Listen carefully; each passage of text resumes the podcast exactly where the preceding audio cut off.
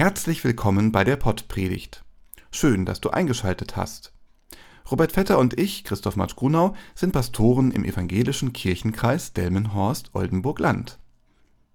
Gute Rede, alles gesagt. Wir wünschen dir viel Spaß mit der Pottpredigt. Liebe Hörerinnen, liebe Hörer, wie war es für dich das letzte Mal, als du eine Rede vor deiner Familie oder in der Firma oder bei einem anderen Anlass gehalten hast? Vielleicht war es ein Geburtstag, auf dem du gebeten wurdest, der Jubilarin einen Glückwunsch auszurichten. Oder du warst auf einer Hochzeit und hast dem Paar zu Ehren vor der versammelten Hochzeitsgesellschaft einige liebe Worte gesagt. Reden zu schreiben und zu halten ist gar nicht so einfach. Das hast du in solchen Situationen bestimmt bemerkt. Vielleicht hast du aber auch das Glück, dass du beruflich öfter Ansprachen halten musst und da mehr Übung hast. Echte Redeprofis wissen natürlich, wie das geht.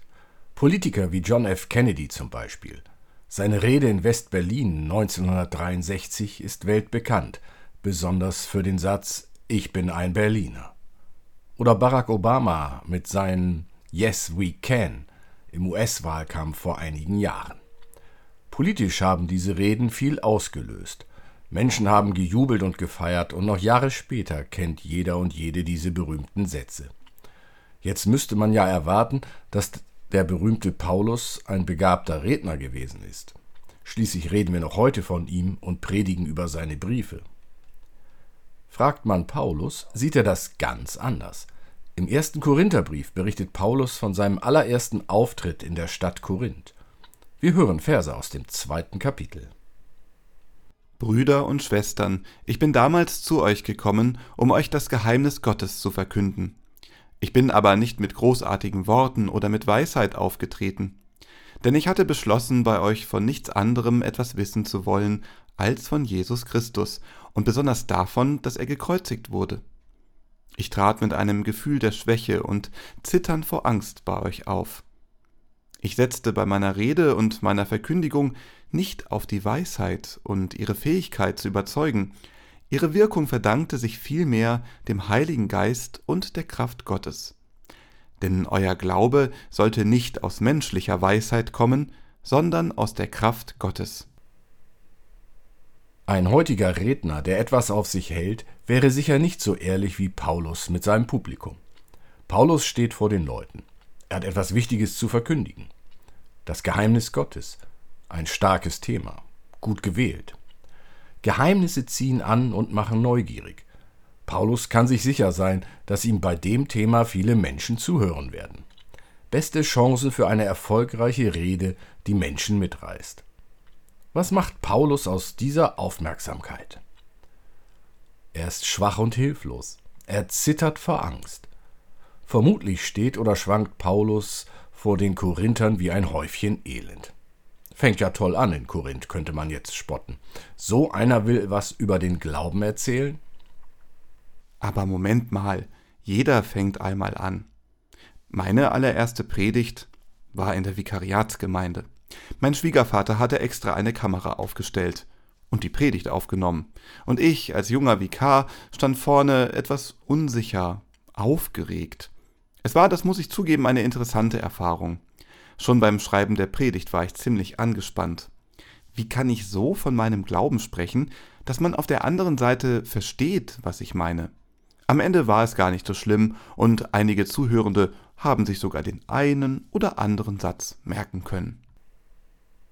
Wir bemühen uns in der Konfirmandenarbeit, die Konfis und Teamer so viel wie möglich einzubinden, ihnen den Glauben näher zu bringen, ihnen Platz zum Austausch zu geben. Ich finde es bemerkenswert, wie engagiert sich die Teamerinnen und Teamer in der Konfirmandenzeit einbringen. Schließlich ist das eine Zeit, in der sich die Konfirmanden, genauso wie du selbst vielleicht in dem Alter, viele Fragen stellen. Woran soll ich glauben? Was hat es mit Kirche auf sich? Was bedeutet für mich die Konfirmation? Diesen jungen Menschen und ihren Fragen stellen sich die Teamer und wir an den Konfitagen und auf den Konfitagen. Die Teamer stellen sich, auch im wörtlichen Sinne, hin. Vor die Gruppe, wenn sie sie anleiten, wenn sie eine Andacht halten oder wenn sie von ihren Erfahrungen mit dem Glauben berichten. sich dem Glauben stellen, das braucht schon Kraft und Mut.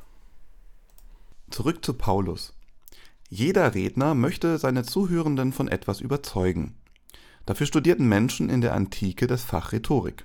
Heute gibt es dafür Bücher, Ratgeber oder Fortbildungen oder Social Media Coaches. Mit geschickten Worten, Argumenten oder klugen Weisheiten versucht ein Redner, eine Rednerin dann seine oder ihre Botschaft oder wie man heute sagt, die Message an die Frau und an den Mann zu bringen.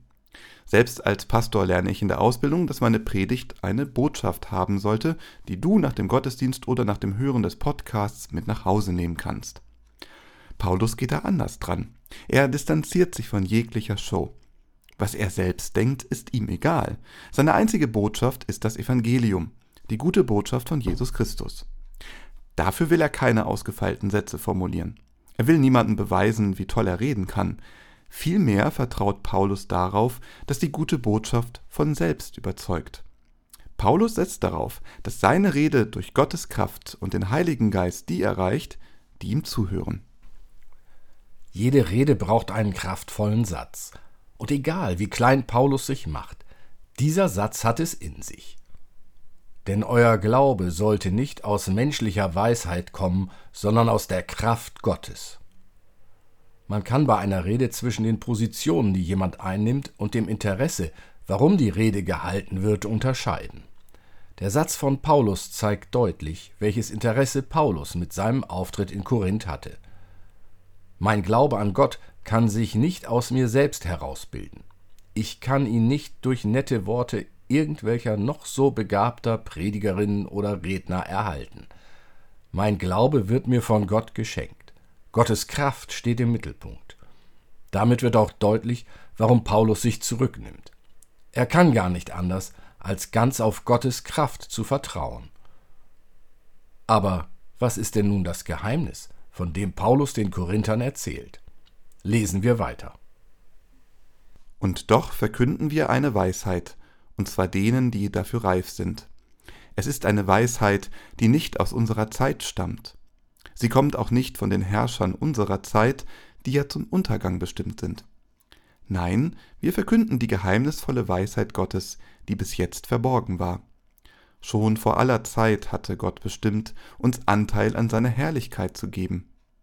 Das ist es, was keiner von den Herrschern unserer Zeit erkannt hat. Denn hätten sie es erkannt, dann hätten sie den Herrn der Herrlichkeit nicht gekreuzigt. In der Heiligen Schrift heißt es dazu, was kein Auge gesehen und kein Ohr gehört hat, was keinem Mensch in den Sinn gekommen ist, all das hält Gott für die bereit, die ihn lieben. Ja, uns hat Gott dieses Geheimnis durch den Heiligen Geist enthüllt. Denn der Heilige Geist erforscht alles, selbst die geheimsten Absichten Gottes. Nach seiner Ankündigung, eine Weisheit zu verkünden, würde ich ja vermuten, dass Paulus damit rausrückt, was das Geheimnis Gottes ist. Aber Paulus berichtet nicht so wirklich davon. Er sagt nicht, hier, das ist die Lösung. Ein paar Sachen kann ich immerhin nachvollziehen. Jesus ist gekreuzigt worden. Wenn die Herrscher der Welt das Geheimnis Gottes verstanden hätten, wäre das nicht passiert.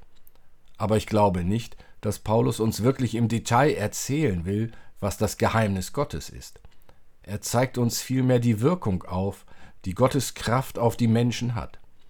Der Glaube an Gott macht etwas mit den Menschen, und zwar, was kein Auge gesehen und kein Ohr gehört hat, was keinem Menschen in den Sinn gekommen ist, all das hält Gott für die bereit, die ihn lieben. Auch dieser Satz ist nebulös. Es wird nicht gesagt, was Gott bereithält. Dennoch dürfen wir darauf vertrauen. Gott kann uns mehr bieten, als wir bisher im Leben gesehen oder gehört oder verstanden haben. Gott hat immer ein Plus für uns im Sinn. Größer als alle unsere Vernunft ist das, was Gott für uns bereithält. Seine Liebe, mit der er auf unsere Liebe antwortet. Paulus macht es uns in seinem Brief nicht einfach.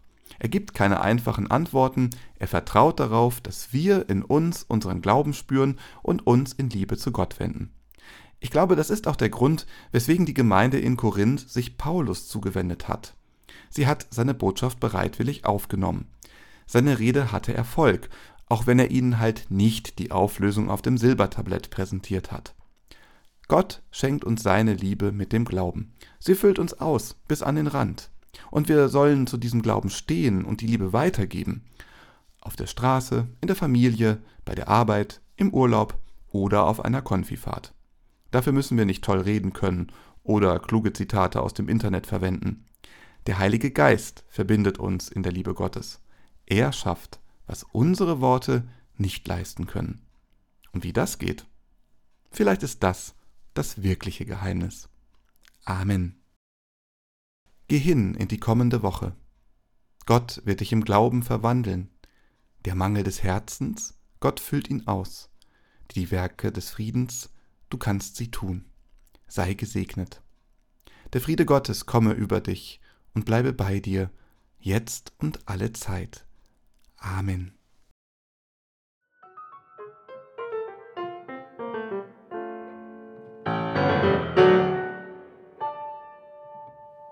Dieser Podcast ist ein Angebot des evangelisch-lutherischen Kirchenkreises Delmenhorst-Oldenburg-Land.